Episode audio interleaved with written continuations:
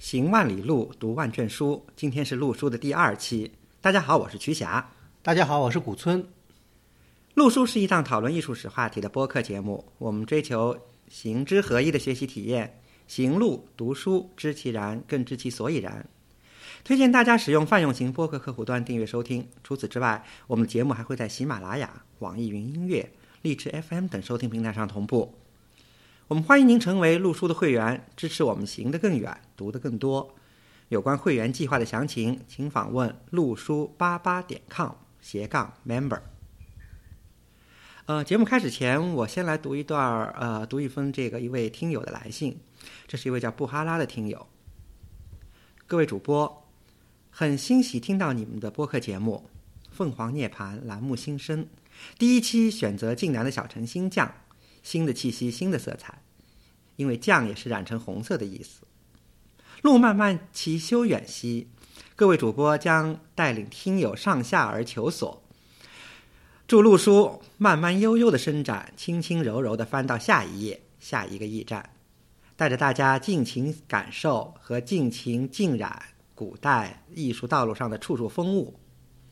听了这期节目，有点意犹未尽，个人觉得像福圣寺、记忆庙。完全可以 做一期单独的专题栏目，这只能怪他们太美、太有滋味了。还有节目中主播们走上脚手架，得以近距离观赏佛菩萨的美，几乎与他们耳鬓厮磨，应该能神接到他们的呼吸声吧。这与古物同频的交流，也许是怀古之人最深的禅悦吧。时光的雕刻师在那一瞬间，是不是把主播们也雕刻进了渡海观世音那南海？波涛的大画面中，乘上水龙之声，围坐神龟之背，一起遨游天地，共同听闻佛法。虽未抵达西方彼岸极乐世界，亦不远矣。这个布哈拉听友文笔非常好，这个讲的也这个声情并茂。这个瞿霞刚才朗读的也声情并茂啊，我非常感谢布哈拉听友对我们的溢美之词啊。呃，只有像你这样的听众。跟我们多互动，才能鼓励我们能够读得更多，走得更远。对，我们也多希望大家来给我们一些反馈，尤其是批评意见啊。对，批评使人进步嘛。呃，另外呢，也有些听友呢私下里问过我们，为什么我们这个节目叫“路书八八”？呃，这里嘛解释一下，呃，这个这档这个新的播客节目是由曲霞和我主要来打理的。那么，鉴于我们的这个时间跟精力的这个能力。我们呢不可能是做，现在不可不不可能做到每周更新。那么我们呢，希望能够在这个今年这一年里面做到每旬更新。意思就是呢，每个月的八号、十八号、二十八号是我们上线的日子，所以也顾名，也所以给起个名叫“路书八八”。那么 希望大家能够按时来收听，呃，多给我们鼓励，多给我们支持。呃，那么今天我们开始一档新的这个话题啊。呃，首先呢，先向大家介绍一本书。呃，这本书呢是三联出版社在二零零三年出版的一本叫《雪域求法记》。它的作者呢是一位叫邢树之的人。呃，他还有一个藏族名，当然他是汉人，他有个藏族名叫洛桑珍珠，是他的口述，由两位国内的学者张建飞跟杨念群笔。笔录，那么共同出版的这样一部叫《雪域求法记》，啊，它副标题呢是讲一个汉人喇嘛的口述史，呃，书上呢是这么来概括的，叫这个横跨汉藏两地，出入僧俗之间。嗯，我觉得这概括还是挺恰恰如其分，挺有意思的。呃，这个我们在。介绍这本书以前呢，我们先介绍一下这个两位这个笔录的这个作者，其中有一位呢叫杨念群，杨念群这个也是世家子弟啊，这个非常有意思，因为大家如果知道的话，他的曾祖父叫杨度。嗯啊，如果杨度可是近代史上一个赫赫有名的人物。对，早期康梁变法时候，他是他等于是康梁一党的，对吧？对。后来民国建立了以后，他又跟这个袁世凯这个在一起，完了。是筹安会，就是向袁世凯劝进的一个主力人物嘛。对，是袁世凯死来，觉得是上了这个杨度的当。对。后来杨度晚年呢，又思想又变得左翼，后来又加入了这个，据说是加入了共产党，是秘密党员。呃，非常有意思、非常传奇的一个人啊，这个是杨度。另外，其实这个杨建群先生的这个外曾祖父啊，那也是呃赫赫有名的也是赫有名但是知道的不多啊。对，知道不多。其实呢，他就是梁启超嗯，梁先生，啊啊，对，这个梁启超先生的这个曾孙辈的哈，嗯这个，那么呃当时其实也挺有意思啊。梁启超当时这个儿女亲家结了不少，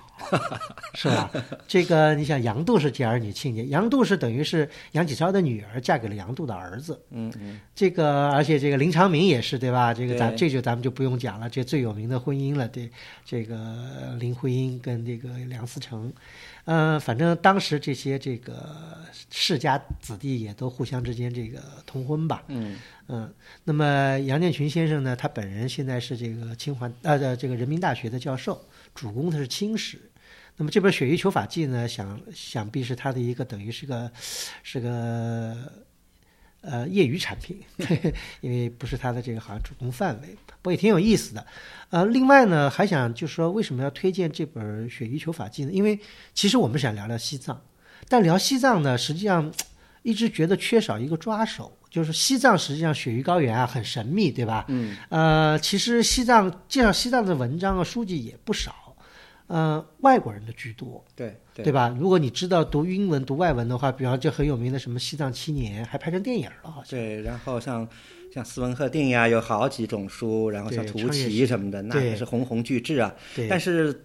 英文的、意大利文的居多，但是如果你说对对，但是你说要真是中文的，还真是，而且特别是反映那一时期，就是在清末一直到一九四九年这段时间的西藏的一些情况的，这个中文书籍还是相当少的。对，这样的话呢，这个邢素芝的这个《雪域求法记》呢就特别珍贵，因为它基本上涵盖的时间就是四零年代到五零年，呃，三零年代末到四零年代末这样十年时间。哎，那要不我们先把这个邢素芝的这个大概生平跟大家介绍一下。好的呀，行，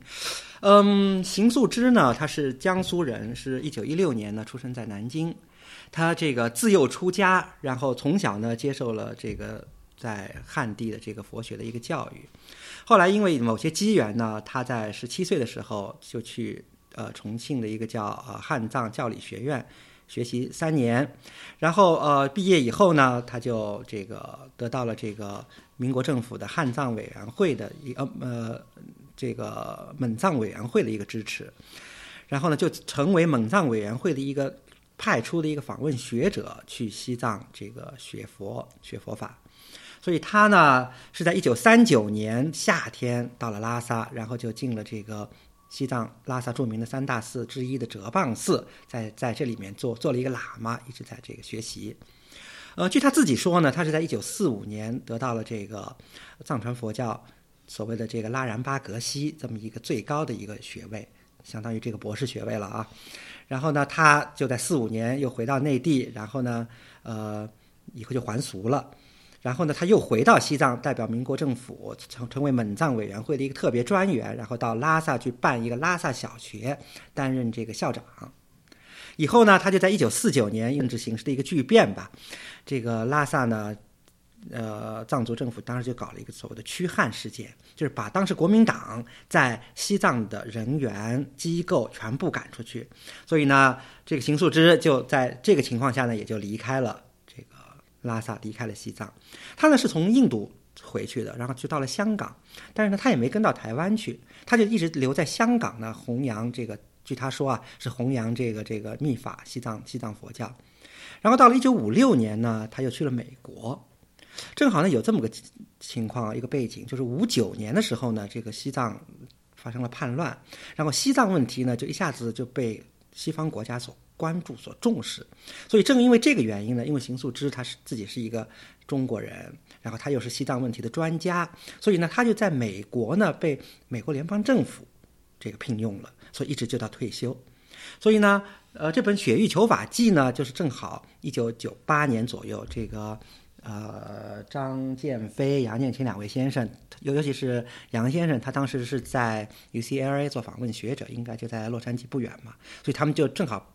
有这个契机，他们去访问、去这个采访了这个邢素芝，然后根据邢素芝拍的一些照片，然后根据一些日记，然后再根据他的口述整理出来了这么一本叫《雪域求法记》这本书。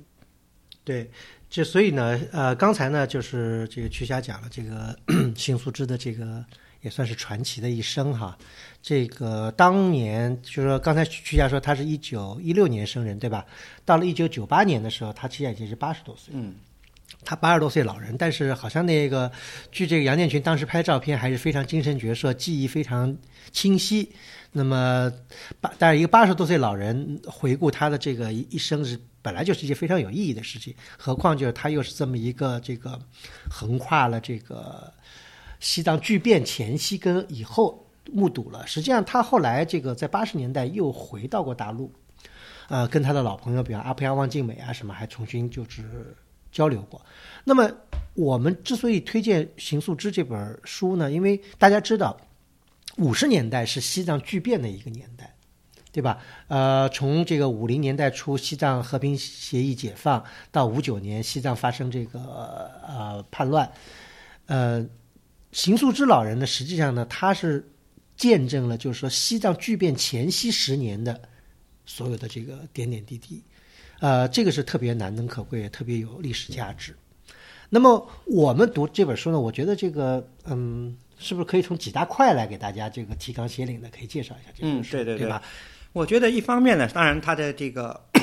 就是邢先生了，他对这个西藏的这些技术。但是我读这本书，我很感兴趣的一个，我当时对他小时候啊，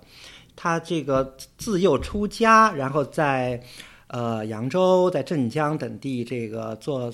做小和尚的那段经历，我觉得也看着很有一些启发啊。对他前面篇幅不长，但是呢。也很有意思，很有意思，很有意思。呃，大概是这么个情况，就是他呢，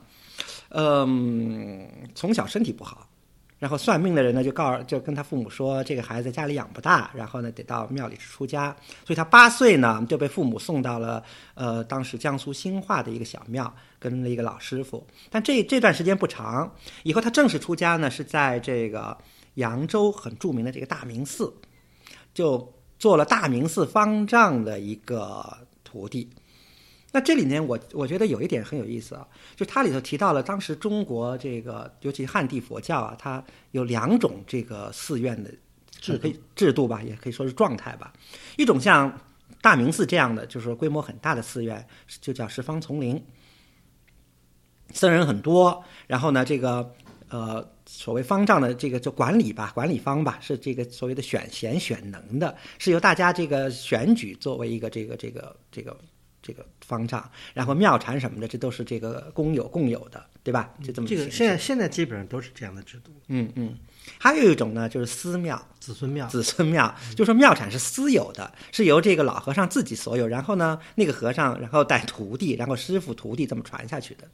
所以，但是。我看到这个邢先生的这个技术，我觉得也很有意思啊。就是这个十方丛林和子孙庙里头也有着某些这个内部的一些联系啊。比如说这个呃扬州大明寺的方丈，他当然是一个德高望重的一个老和尚，对吧？在大明寺这个做十方丛林的这么方丈，但他自己又有一个自己的属于自己私产的一个小庙，嗯，对吧？因为这个其实邢素芝这个。讲他童年或者他少年时期的这段这个 做僧侣的这个经历呢，呃，这样的资料呢并不多。为什么呢？其实是从一个非常这个客观，就是说一个小孩啊普通僧人角度，那时候反映出了当时抗战以前中国佛教的一些这个。内地佛教的一些面貌，这方面的研究呢，并不是很多。嗯，比方说，呃，有人也做过一些研究，比方像那个有一个外国人叫维茨，他写过《佛教三部曲》，里面讲过这个问题。这个当然以后有一个话题，我们可以展开来讲。但是呢，秦素之的这个幼年的回忆呢，反映了一个问题，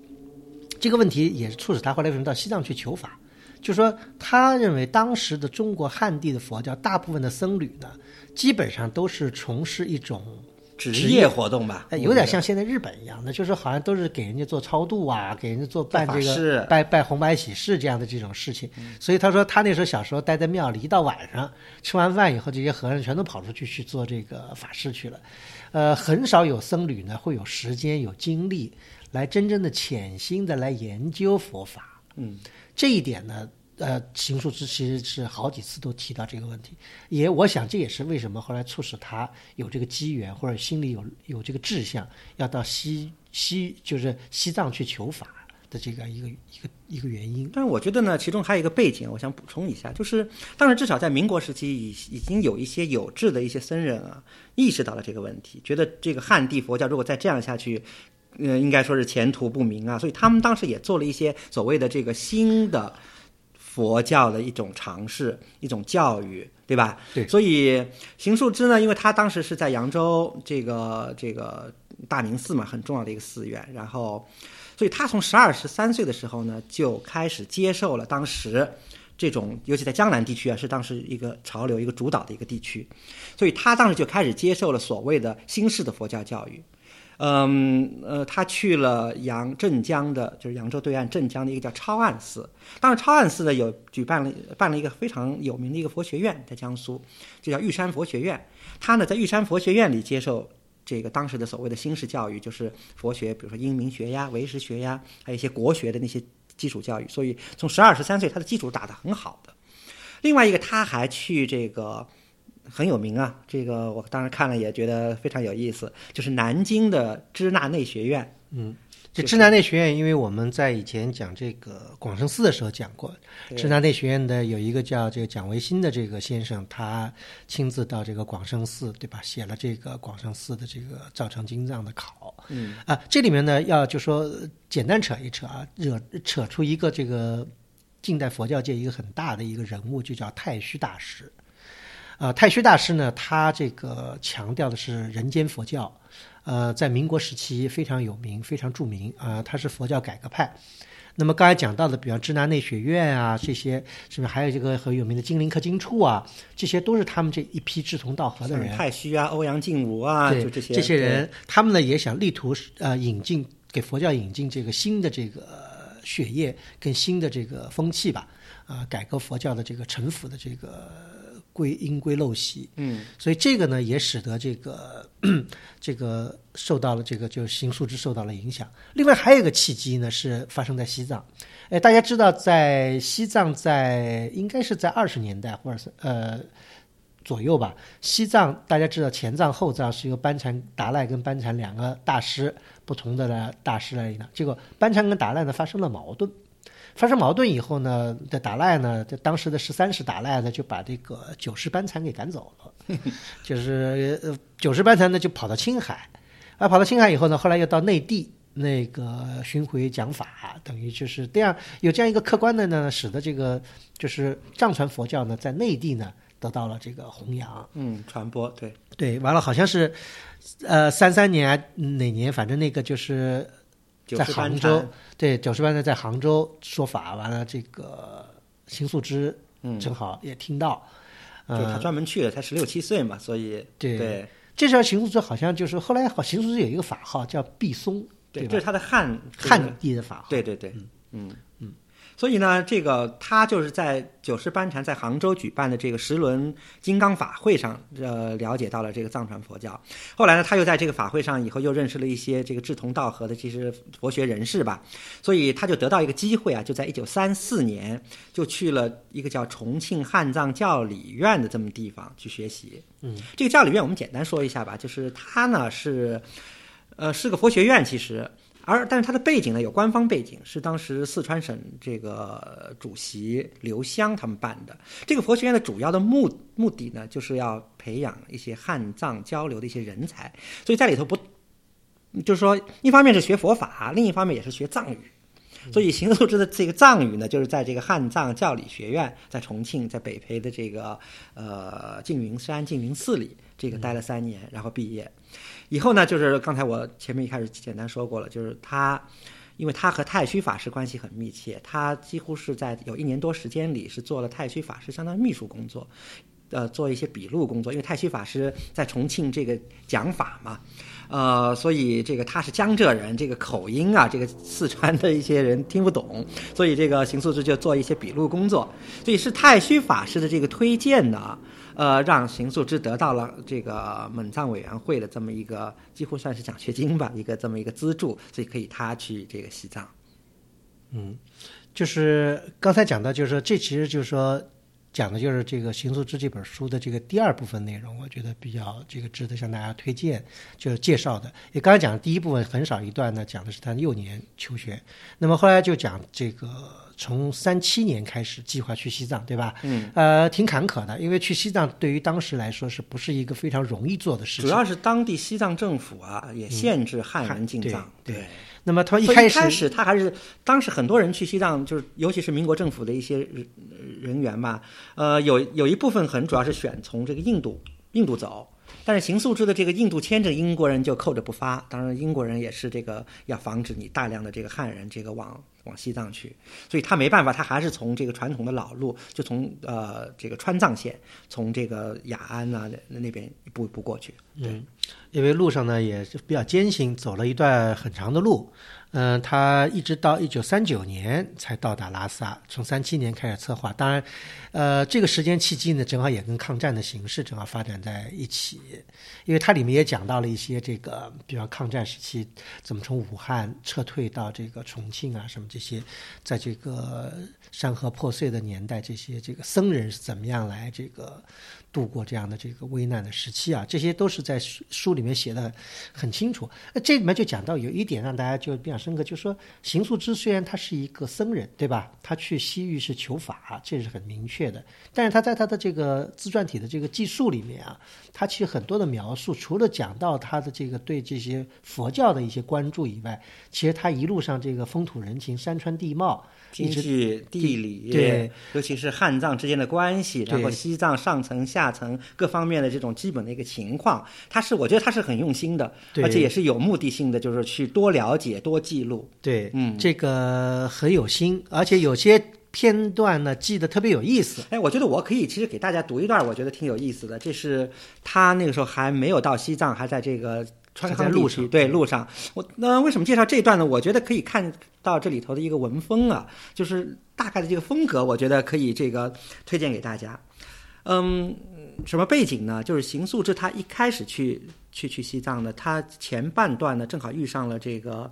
呃，九世班禅圆寂了，然后民国政府派这个戴季陶去青海吊唁，然后里头有一段呢，也是走的是这个川康地区，他就跟着这个戴院长的这个队伍啊，浩浩荡荡的，然后走了一段。这里面呢，讲一个伏笔，就戴季陶呢，实际上也是民国高政府高层人士里面呃修行秘法的一些这个信仰佛教的一个主要的一些人物吧。嗯嗯嗯。那邢素之是这么说的啊，他说这个戴季陶一行到达道孚县的第二天。县政府就在喇嘛寺内设宴为戴院长行辕及唐师部各级将领，因为戴季陶当时是武装保卫过去的，这个接风，我也作为贵宾之一出席。宴会是汉席，十人一圆桌，菜式极为丰富，既有鱼翅、海参、鹿筋、熊掌、熏香樟、道孚特产鲤鱼、冬虫夏草炖鸡、宣威火腿、冰蹄膀等等。有八大碗、四小碗、十二碟之多，大家只吃得口角留香、杯盘狼藉，不由得感叹自己身在蛮荒之地，竟然有这样的口福。但这一次招待却苦坏了当地的百姓和小县长们。他们三个月前就听说戴院长一行要出关西行，赶忙派人到成都采买酒席的材料，接着就是杀猪宰羊、网鱼打猎。谁知一等就是几个月，音信全无。经过打听才知道，院长大人在康定骑马时摔伤了左腿，需要疗养一段时间。等到戴院长康复出关时，已经宰好的猪牛肉、猎到的野味和捕来的鲫鱼、鲤鱼全部变了味儿，没办法，只能从头做起。县长和我们谈起这件事时，感慨万千，因为在物资极度匮乏、消息又很闭塞的关外，遇到这种事情实在是令他头疼不已。院长大人的一顿晚餐，将这样一个边缘小县搞得人仰马翻。不知失去了多少老百姓的民脂民膏，对吧？看着还是这个呢，就说说明他的这个关注点是非常这个 down to earth 的一个一个 关注的一个角度。那么这个呢，就说当然从开玩笑角度来讲啊，这个行住之这个当时是个僧人，这个 但但但但是呢，这个里面有个注解，这个因为进了川藏地区以后，僧人是不能坚持吃素这个。这一点的，因为是做不到这一点。嗯嗯。因为尤其在西藏这样的地区，没有办法坚持吃素的。那么，这个当然很有意思，也反映了当时一个社会的一个风貌。因为这里面讲的挺多的，因为他比方说一路上，后来还讲到他带西康，啊、就是这个西仓啊，西仓后来碰见当时的那个那些官僚，对吧？包括那个阿胖王又静美，完了后来到另外一个这个一个一个大大这个贵族家做客，也讲到这个西藏贵族的一些这个生很有意思，很有意思。他对这方面其实挺关注的。比如说，随便举举个例子啊，就是他观察着西方，就是那个西藏这些上层这些贵族的生活方式啊，他们好像就说，一方面坚持坚持他们传统的这个生活信仰，但是另一方面又接受到了很多外来的这个影响。比如说在生活习惯上，这些呃贵族啊，他们大贵族啊，家里有这个做汉菜的厨子。嗯，就是专门到成都去学，学了汉菜，给他们做这个汉菜的。点心厨子呢是到印度去学的，嗯，就是给他们做那西点、蛋糕呀、这个对。面包这些这些。所以他们请客还吃下午茶啊，吃什么这样的这种西方方式。对啊，而且还有些贵族，他还提到有些贵族这个家里放这个内地的那些流行音乐，嗯，对啊，上海还这些流行音乐，对。还还有的贵族还会唱京戏，这个 所以这个生动，而完全不是我们能从这个当时外国人那些西方人的这种角度能看到这些信息啊。对，这个很重要，因为呃，大家有大家的 perspective 不一样，对吧？西方人读他们的这个，比方读他们西藏十年啊、西藏七年这样的书，他们是从西方的角度尽量来描绘这些西藏贵族，也可能有文化上的差异，可能西藏人真的听了什么流行音乐，他也搞不清楚是是是哪儿的这个。在这里面的确是讲到很多西藏贵族家里有这个很高级的这个音响、唱片什么这样的这些东西。而且都是内地的，对也有内地的嗯这个、对，所以呢，这个林林总总，这个邢树之在他在他的这个这个日记里，就是这个不是日记了，回忆录里面，嗯，把这些事情呢都讲得非常清楚，而且呢，能看出来，他作为一个求法的僧人呢，他实际上也一直时时刻刻的在试图。多方面的接触西藏社会的各个方面，嗯，对吧？所以他的这个日记里面涵盖到了在西藏的汉族商人，对这些人的生活，对吧？讲有什么大买卖，这些人从哪里来的？好多人有从北京的，有从什么云南的，还有呢，就是西藏僧俗两两边的这个高层上层人士，高级的喇嘛。这些呃学识渊博的这些活佛呀，这些他讲了很多。那么也是也也跟这些这个高级的这些贵族打交道，对吧？高级的贵族打交道，完了交结交了这些各种各样贵族的公子什么。当然，他作为一个学识渊博的，就是呃后来拿到格西学位，这样也也得到了这些贵族的一个尊敬、重视这种尊敬。对，嗯所以呢，这里面呢，就是说，呃，有有一段经历很有意思，他就说他在四四年快要毕业的时候，他不是后来就到那个后藏进行了一次旅行。他这次旅行实际上就是就是都都是这个沾了这个好多认识的贵族的这个光，他一路上都是贵族给他接待，到到这些贵族人的家里。因为这些贵族虽然是后藏贵族，但是他们因为当时班禅没有了嘛，嗯很多人就是在拉萨、在前藏也当官啊什么的，所以他当时就结识了这么一些贵族，然后就靠着这些，就是他们一路给他招待呀，然后给他这个写推荐信啊什么的，就就这样，所以一路在后藏是畅行无阻啊。对这一段经历呢，也挺有特色。为什么呢？呃，讲到我们现在一般的人去西藏啊，当然不可能说是像邢树之当年那样，但也有这个骑车什么川藏线骑进西藏的，也有这样的这个，但大部分人呢，还是就是说。嗯，一把头飞到拉萨，对吧？那么从拉萨呢，好多人肯定也要去后藏，后藏呢就是现在日喀则，现在就都通都通车了。对对。啊，呃，呃一般的这个线路呢，呃，不管什么样交通工具吧，这个跟当时邢树之的这个差不多，就是说从拉萨出发，完了到日喀则，在日喀则呢，完了再到日喀则西边的，比如萨迦寺啊什么，完了呢再兜兜回南边到这个江孜，完了从江孜呢再回这个拉萨，这么一圈，这一圈呢，当年我。二零一四年的时候也是这么走的，所以走了这一圈以后，再对照邢树之当年对这些寺院的这些描述啊，我就对照起来看是特别有意思。这里面尤其是哪一个呢？就是首推的就应该是这个萨迦寺。嗯嗯，呃，大家知道萨迦寺呢是在日喀则西边的一个萨迦县的里面。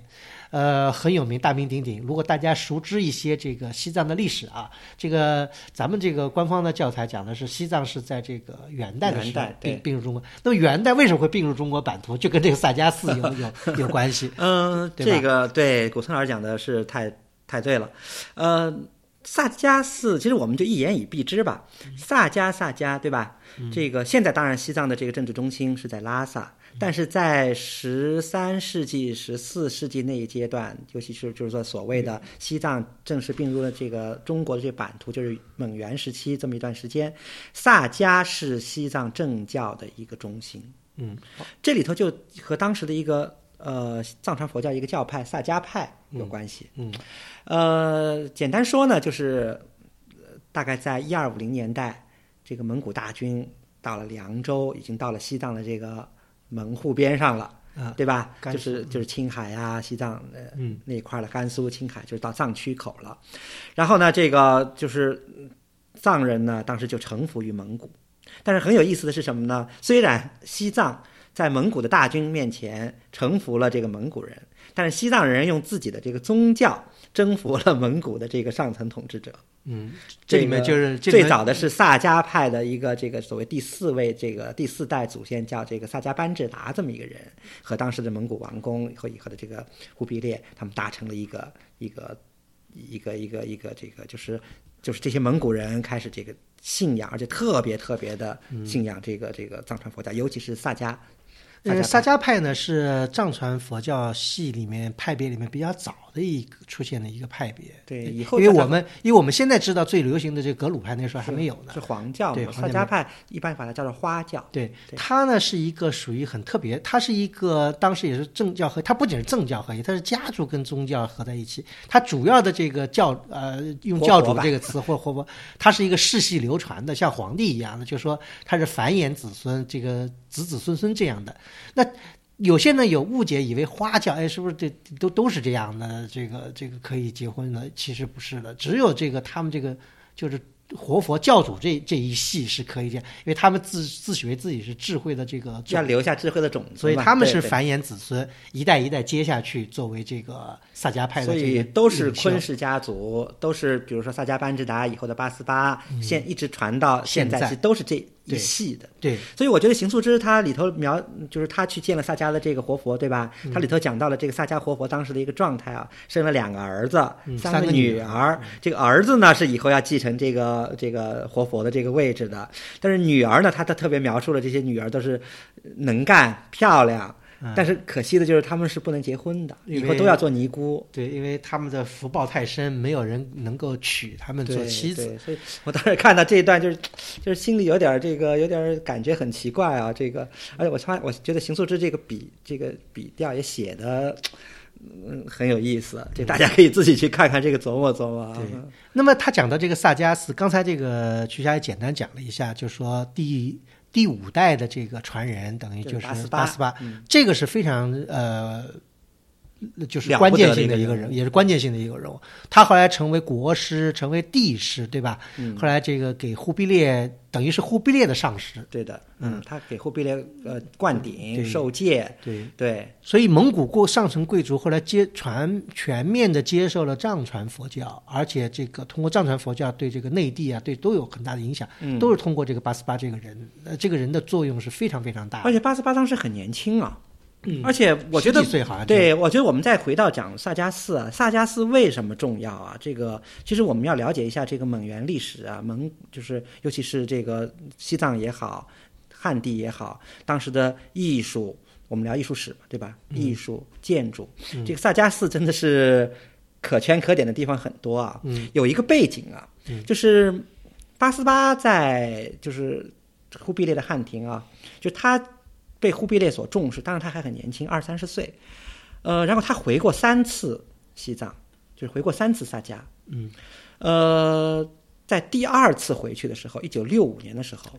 哦，一二六五年的时候，然后他当时就着手建萨迦南寺，就是我们今天看到的这个。嗯这里面要讲补充一下，就是说萨迦北寺的历史呢，可以追溯到一零几几年，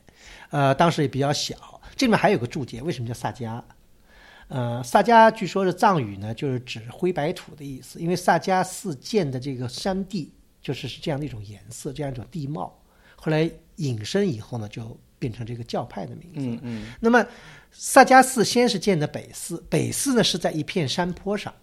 呃，那么基本上是一种传统藏式，就是一堆儿一堆儿的这样的一个自然印度自然波罗王朝那些佛寺的这个自然生嗯自然自然延伸开的一批这个建筑。北寺时间比较悠久，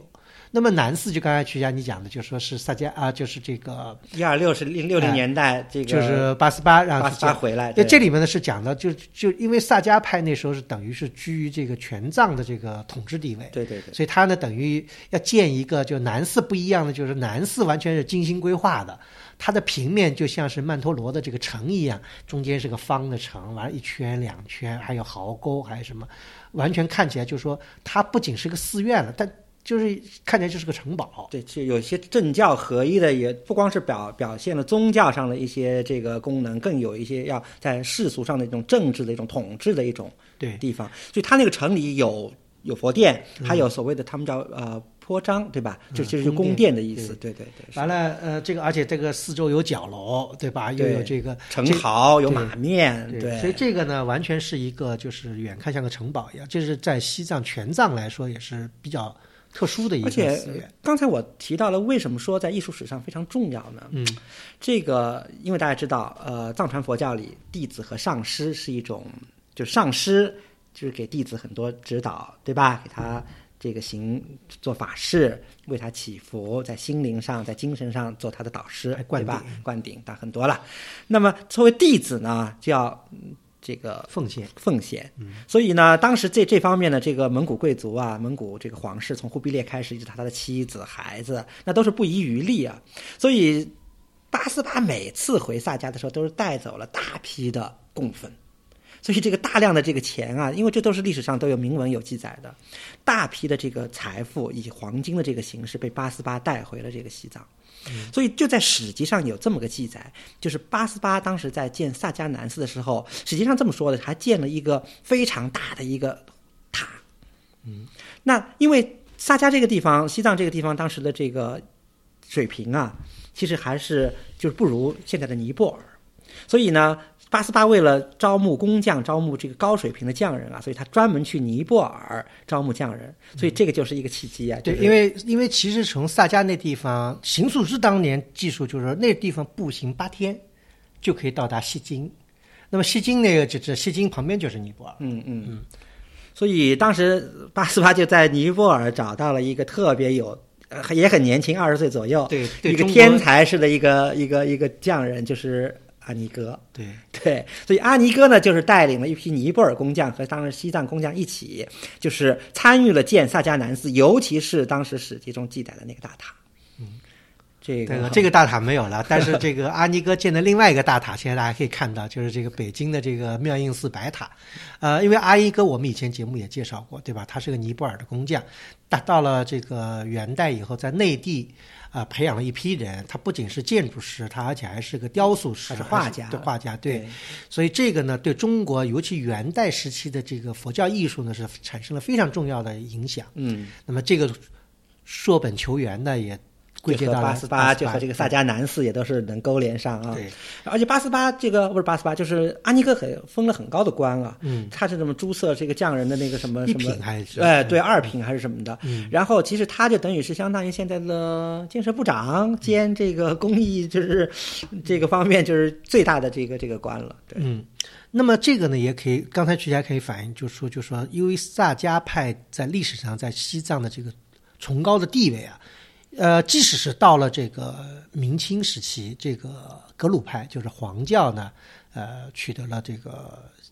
藏族这个西藏的这个佛教的这个最高权，呃，即使这样呢，对于萨迦派来说，他们也是礼让三分的。据说这个萨迦的这个法王，这个法王到了这个拉萨这个达赖是要起身相迎的，而且是可以骑马呀，可以什么样的这个，也正是因为他一直他们这个萨迦派一直保持这么一个尊崇的地位，所以使得萨迦寺呢，呃，积累了历代的就。就没有近有近千年了，等于是从一开始说一零几几年开始建萨迦北寺的话，有近一千年这个历史，这寺院里积累了相当多的这个嗯文化遗产。对，这个这一点是在中国其实内地寺院里面是不太能绝无够。仅有，。就内地寺院是没有这个可能性，说一千年的庙没有被扰动过哈，一直到了这个邢素之去的时候，就一九四零年代啊一九四四年，想想看，萨迦寺建的时候是一零几几年到一九四四年，对吧？这个九百年了。但是从南寺来说，大概就是一二六零年代。对对，因为因为这个邢肃之去的时候，他没讲，他讲的主要是南寺，嗯嗯，呃，但也不能排除没有北寺的这个可能。就是他讲的挺有意思的，这我觉得有一段记载，那个曲家你给我们念一嗯，下。对，我觉得可以可以念一段啊。这个他讲这个萨迦寺啊，这个邢肃之说，这个在萨迦寺每参观一殿，都能感受到萨迦与汉人根深蒂固的关系。嗯，我想这也是这也是很好的一个注解。对 对，这个他说大殿里还陈列了许多瓷器，十分名贵，以明朝的为最多。宣德年和成化年制造的触目皆是，上古的佛像也是琳琅满目，特别是大殿的顶上堆满了佛像。萨迦是西藏制造佛像很有名的地区，其佛像用金银铜三种原料混合而成，色泽柔和而光亮。大殿上的这种佛像不下上万，真是佛宝。大殿的四壁堆满了经书，都是黄金写成的。萨迦人说，如果殿外的墙壁倒了，经书就是第二层墙壁，由此可知经书之多。算一算经书所耗费的黄金，何止千金？然后他，我下面我觉得下面一段又是一个很有意思的注解啊，这个大家就是读的时候就特别得注意这方面的细节。就他说，外人仅从寺庙破旧的外表看去，哪里会知道里原来里面藏满了珍宝？嗯，这也说明了就是萨迦寺的这个萨迦寺当时的这个积累的这个文化财有多少啊？这文化财用了个日本词，这个而且这里面这里面非常有意思的又勾连了一个事情呢，就是我们以前在讲广生寺的讲过赵成金藏，赵成金藏我刚才也讲过，赵成金藏不是这个支那内内学院的那个蒋维新吗？这个肯定跟这邢肃之也有关系，对吧？所以邢肃之实际上知道的，他后来在萨迦寺，他先发现了。有这个宋版经，这个当然了，这个宋版经当然讲说宋版经，这是一个误传了，因为当时全国人民都说广胜赵成寺呃赵成广胜寺发现了这个宋版经。其实呢，邢素之是这么说的啊，这个古村老师我读给你听一下啊，他说这个。他说，萨迦的这个有几座有名的殿堂，里面都都有，其中有一座殿里堆满了这个第一代祖师谁谁谁用过的经书，还有梵文的古经。他说还有中国宋版的大藏经。他说这个宋版的大藏经在汉地只有山西曾发现过一部，这当然他就是指的这个赵成经藏经藏对吧？所以极其珍贵。然后下面一段这个读起来有点忍俊不禁啊。嗯，他说这个我试着和看守经书的喇嘛商量购买一部以作纪念，但这位喇嘛却是一百个不肯。由此我深深的感叹。汉地佛教的很多稀世珍宝，要么丢失，要么被洋人盗光了，不像西藏还能保留着这么多。呃，这个读来以后非常令人感慨啊，因为这个邢肃之那个年代，二三十年代，对吧？正好是那个中国这个大量文物外流的时候，所以邢肃之那时候也提到这个问题，包括这个像广胜寺的壁画，对吧？就是二十年代被被这个卖往了这个美国，呃，那么那个时期西藏的这个，因为它相对封闭嘛。所以它这个东西保留的非常好，因为不仅是邢素之，邢素之以前，比方这些外国人，包括那个杜琪，嗯，对吧？对，图奇，图奇，他进西藏，，对他那时候讲到了西藏那里面有很多很多东西，技术的唐卡呀，因为他拍了好多照片。对唐卡呀，不像纳这里面还有一个词叫纳唐寺，纳唐寺也去纳唐寺的那时候是这个印经中心里面的这个经书啊，还有唐卡，因为唐卡它实际上也是属于佛经的，等于像一部分似的，呃。大家可以翻一翻，如果有兴趣可以联产阅读啊，叫杜呃那个叫杜琪或者图奇，呃非常多。我们这里要讲一个什么故事呢？就讲一个，就是说，嗯，我们等于刚前不久刚去世的一位考古大家素呃北大的这个素白先生。素白先生呢是在一九五九年，呃，随着这个文化部的考察团到西藏进行考察，去过萨迦寺。而且他的经历跟这个邢素之很像，也是在萨迦寺的这个北寺的图书馆里面发现了卷子，对，因为这里面不一样，因为呃，刚才讲到经书啊，藏文的经书它是属于那种折页状，就是一一折状折贝叶贝贝叶经那样折折起来的。完了，那个卷子这样的东西是汉式的比较少，所以这个素白非常敏感。他还专门写了文章讲这个事情，对吧？嗯，对，这个，嗯，我觉得还是要再咱们再嗯再讲清楚一点。我觉得这个这这个挺重要的。嗯，就是邢素之呢是在萨迦南寺的店里看到了汉文卷子，但素先生呢是在北寺的一个图书馆，嗯，看到了汉文卷子。嗯，但是苏先生自己在这个文章里也说了，说这个因为他当时就是这么，就是也没很很长时间，他又不懂藏语，所以他当时在南寺就是说没有看穷尽，嗯，就太就是就太多了，因为他他只看到一部分，所以他当时苏先生呢是提到了这北寺图书馆，嗯，看到了这个因为他对这个比较敏感。然后苏先生做了研究，然后其实我们可以真是这么说啊，我说嗯就是我其实我读到这段特别感慨啊，就是在那么遥远的萨迦西藏雪域高原的萨迦萨迦北寺里，留下了蒙元时期的这个。这个汉文的这个经卷，居然和以后若干年又在广胜寺这个发现的这个经卷是一个本子。嗯，对这这讲的广胜寺是后来就说清理广胜寺经卷的时候，发现了很一大部分是这个元代的印本。呃，再简单说一下吧，就是我们可以再把这个事情再讲清楚一点啊。这个所谓的这个广胜寺啊，这个赵成藏啊，这个最早呢，这个板子呢是金代一个女的，是山西人晋南的，就是崔法珍，民间妇女，对，是一个妇女，她发了大愿，在晋南地区，就是现在的这个呃绛县太阴寺呀，还有在这个运城地区的一个几个大寺，这个由她出资，然后发愿，然后募资，然后雕了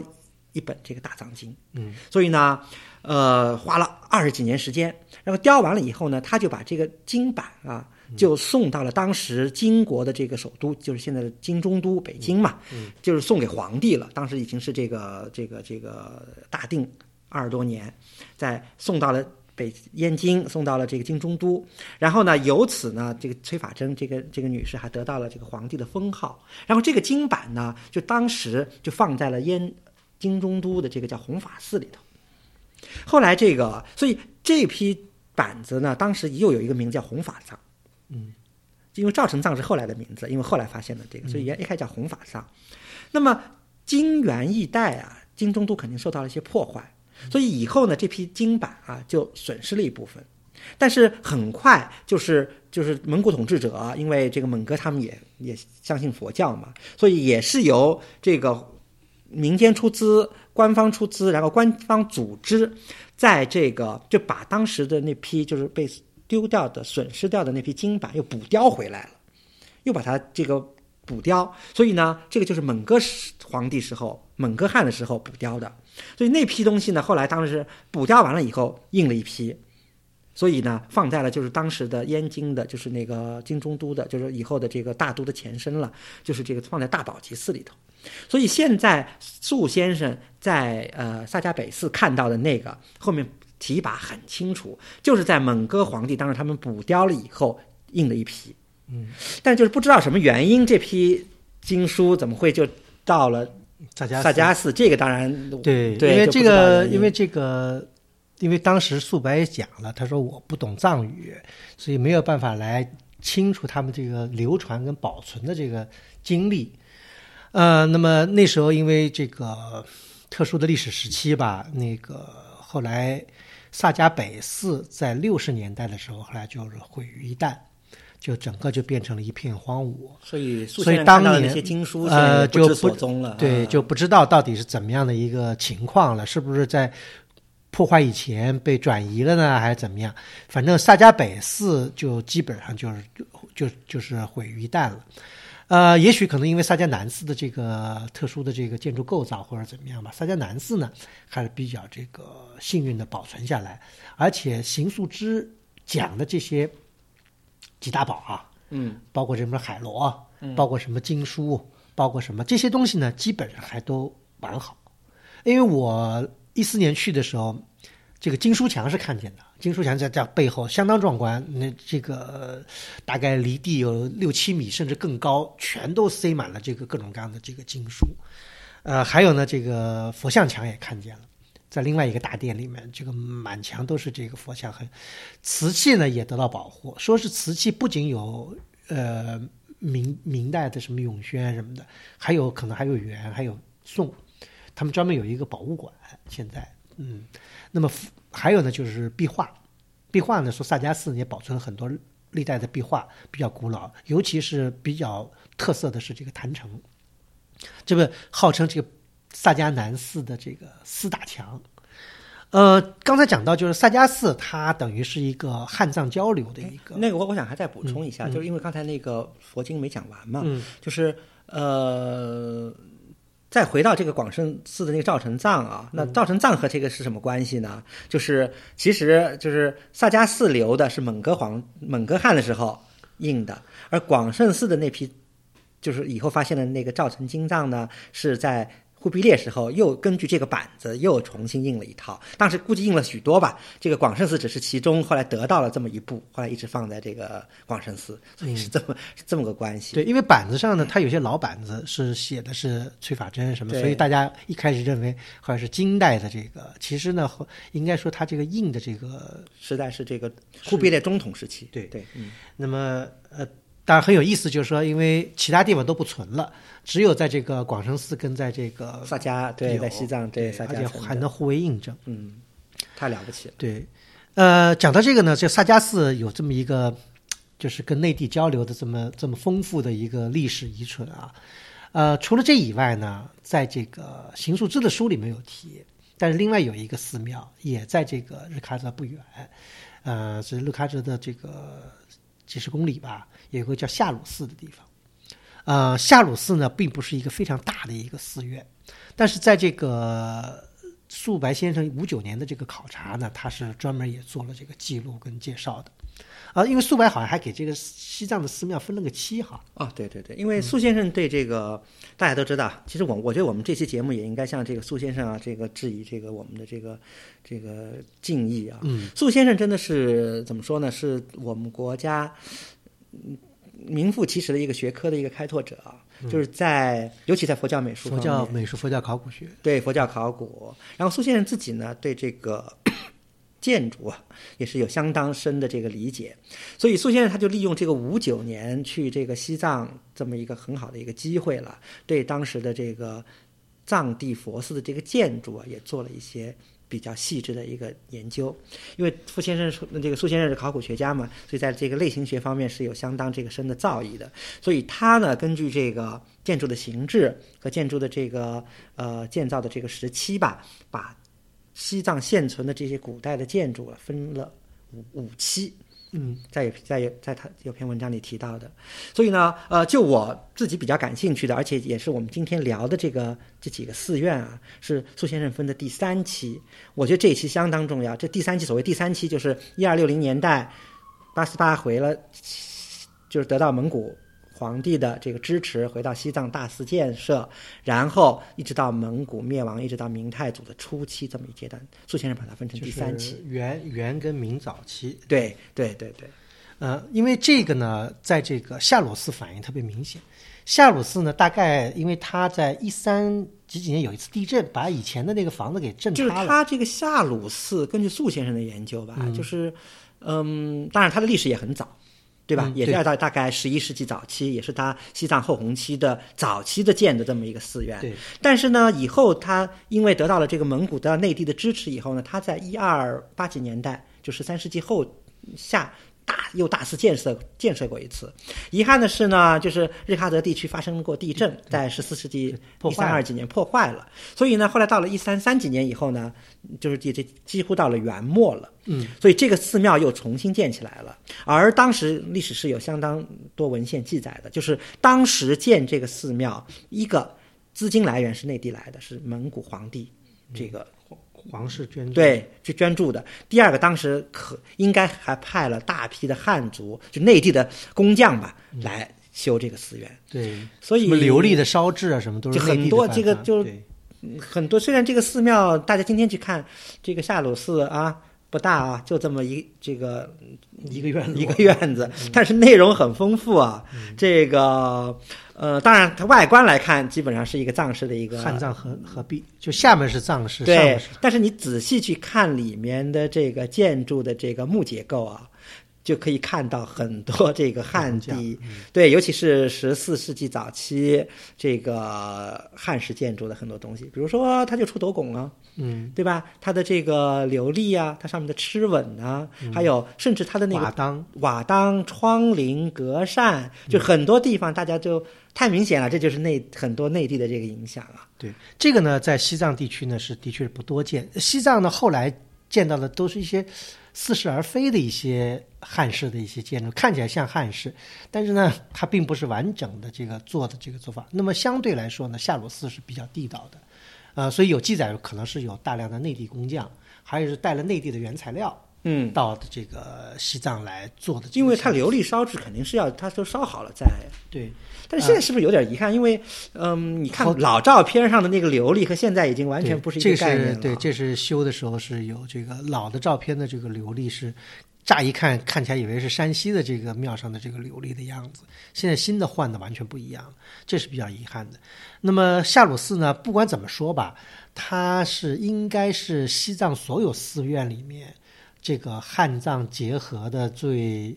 突最突出的。现存寺我相信当时肯定建了还不止夏鲁寺这么一处，但是只是我们现在看到遗憾啊，因为按照苏先生的分期，对吧？嗯第三期应该是这个西藏经济实力最强，因为得到内地大批供奉嘛，嗯应该建了很多这个寺院，尤尤尤其在萨迦地区、日喀则地区，对吧？嗯但是现在，嗯、能看到的只有萨迦和因为萨迦呢，因为北寺被毁掉了，南寺呢，它这个它从平面布局什么的，但是从建筑风格来说呢，这个汉式的这个这个因素啊，不如夏鲁斯那么明显，因为夏鲁斯因为时代不一样嘛，因为夏鲁斯它重建是在十四世对世纪了嘛，那个还是在十三世纪后，而且主要是受到尼泊尔很多影响。那么呃，夏鲁斯呃规模虽然不大，但是非常值得一看啊、而且壁画也有，对，对。而且还有壁画。那个当然，他也在这个文革中这个受到了这个破坏吧，但是呢，他这个保存呢还应该算是这个比较完整。呃，除了夏鲁寺以外呢，这个当时邢素之呢还去了另外一个这个西藏很重要的一个地方，就是江孜。嗯，大家看学历史知道，江孜呢是什么抗英啊，什么有个古堡啊，什么这个。的确，当时邢素之到江孜去的时候，江孜是住着英国军队，对对这都是印度人。啊，他呢其实着了大量的笔墨在在写那个江孜的英国军营啊，对就是 物比物价呀什么。对我刚才看了很有意思，他说这个军营里分四四等人啊，嗯。就上层的军官是英国人，士兵呢是印度人，嗯。然后这个为士兵服务的一些杂役呢是尼泊尔人，嗯。然后最底下做最基础工作的是西藏人，上对。对，然后就是里这这军营很大，然后就是嗯，大家就是做不同的事儿，然后有不同的分区。嗯。啊，然后对，这个可以看出这个英国人在这个这个这这儿也是一个据点。处心积虑的在经营这个地方啊。呃，英国的这个印度的邮政就直接通到这儿，然后就不通了，然后下面就是由这个西藏地方政府管的。嗯，那么邢素之当然他在这个书里面讲了很多这方面，他独独没有讲的是现在这个江孜一个对江孜的一个旅游热点，就是这个江孜的这个白居寺。嗯，嗯、白居寺，大家太提的叫白，他提的叫叫什么江江之寺是不是我都有点怀疑啊，嗯因为那照片看不清楚。照片有点不对，呃，那么白居寺呢，今天呢也应该算是这个西藏地区啊保留的比较好的一个寺院。当然，它不是没有破坏，因为对比老照片啊，呃，五九年素白先生去了，他那时候记载的那时候白居寺有十五个扎仓。那这边注解一下，扎仓就是这个这个僧学院僧学院就是一个扎仓，就是一个一堆人在那里学习，就一个独立的，等于十五个扎仓，还分不同的教派。嗯，这个很少啊，对，因为行素之去的那个哲蚌寺啊，也就四个扎仓。嗯，那大大大小不一样。嗯嗯那个最大的是甘甘丹寺，甘丹寺那时候好像能有几万人、上万人。嗯嗯嗯那么邢那个邢素之他没讲，但是素白先生在他的这个一篇记载里面讲的很详细，讲的这个白居寺。白居寺呃很多老的照片外国人拍过，对比老照片跟新照片，能发现它的这个很大的一个变化。但不管怎么样变化呢，这个白居寺两个最主要的两个建筑遗留下来，一个一个大殿，一个一个吉祥多门门塔，对，呃，这两样呢，基基本上他们建造的年代是在明代的中期，嘉靖时时对，就相当于嘉靖时代这个时期，对，呃，它那个建筑呢，这个基本上呢还比较完整，就是呃，以我来看呢，好像佛像呢也也算是有些都是保存的是原来的，它不像西藏，比方说扎什伦布寺虽然是个很大的寺院，扎什伦布寺破坏的很严重，所以扎什伦布寺里面我们所看到的好多东西，实际上都是后来这个新修的。西藏地区唯一可能毫发未动的就是什么？就是布达拉宫，因为这是因为特殊的原因，它是被保护的。其他地方，包括大昭寺什么，都受到过这个破坏。呃，那么当然，江孜的这个白居寺呢，还是非常有可圈可点的地方。它那个大佛殿，那里面我刚才讲到，这个很完整的这个这个，呃，最特色的还是这个吉祥多门塔。这样的塔的形式呢，在内地其实不太，它是实际上是也是什么？它是一层一层的，但它是土星的，但是可以上去的。这个跟比方说那个咱们看到，比方尼泊尔那个工匠在那个建的那个北京的妙音寺塔，它就完全是个实心的塔，包括这个五台山的这个对，它就完全是个实心的覆钵的塔，它是不能够嗯内部不能。这个江孜的白居寺的塔，它是可以绕上去的，一圈一圈。完了还有四面八方都有佛像，呃，很复杂。这个苏苏白先生有记载说，当时请教当时的寺里的喇嘛，完了按照藏族的音记下来，这是什么啊，佛，对，这是什么佛，这是呃，非常丰富，而且据我看好像还还算完整，这个保护，这是这个白居寺的一个非常大的，我觉得一个看点。呃，这样的塔呢，这个比较少见。呃，讲到这个，就说有一点我觉得特别有意思的就是，这是我们可能现在看不到的，就是这个邢素芝在记录他去江孜的路上，就是从那个这个回，就是说转了一圈嘛。他还提到一个地方叫这个彭措林，也是个黄教的一个大寺。对，彭措林，彭措林特别有意思。他提到为什么有意思呢？他说这个彭措林呢是这个蒙古就外蒙的活佛哲布尊丹巴的寺庙。这大家知道哲布尊丹巴，这个当时这个应该是清代，嗯，清代的皇帝呢蒙满。啊、就是这个藏族跟蒙族都各立了两个这个大活佛。藏族大家知道就是班禅跟达赖，这个蒙古族那边呢，内蒙古是张家，外蒙古呢就是这个泽布尊丹巴，都是转世的。呃，后来大家知道哲哲布尊丹巴后来在二十年代的时候，后来就去世了。啊、去世了。嗯，呃，有人说是被什么呃苏联人害死的什么的，啊，反而他就是那时候就找了一个转世灵童，这个转世灵童后来居然跟这个就是这个彭素之就在同一个哲蚌寺学对在邢，素之在对在同一个同一个学校，等于是像 一个小喇嘛。那这个喇嘛也命运也挺多舛的，后来后来又怎么样？反正呃很复杂。后来又蒙古，后来又独立以后又回到蒙古，怎么样的一个情况好像？不认他是吧？嗯，又反后来他又又转世还怎么样的？反正就是很复杂了，这就不讲了。呃，这里面很有意思的呢是什么呢？就是说他这里面不知道是杨建群先生有误呢，还是这个彭树呃，就是邢树之当时记载有，他提到了两个人，把他混了。他一个说那个时候他讲这个泽布尊丹巴时，他说他那时候从外蒙跑过来一个活佛，叫这个拉铁莫尔，后来跑到内地，来了这个怎么样那个是吧？呃，另外他又提到这个这个有一个蒙古活佛叫这个迪鲁瓦。啊，完了，这迪鲁瓦活佛完了，在这个在内地里面，其实他把这两个人给混了。其实呢，从内外蒙跑到内蒙来，或者后来在民国政府还当国大代表，这就是迪卢瓦。迪卢瓦是一个外蒙的一个活佛。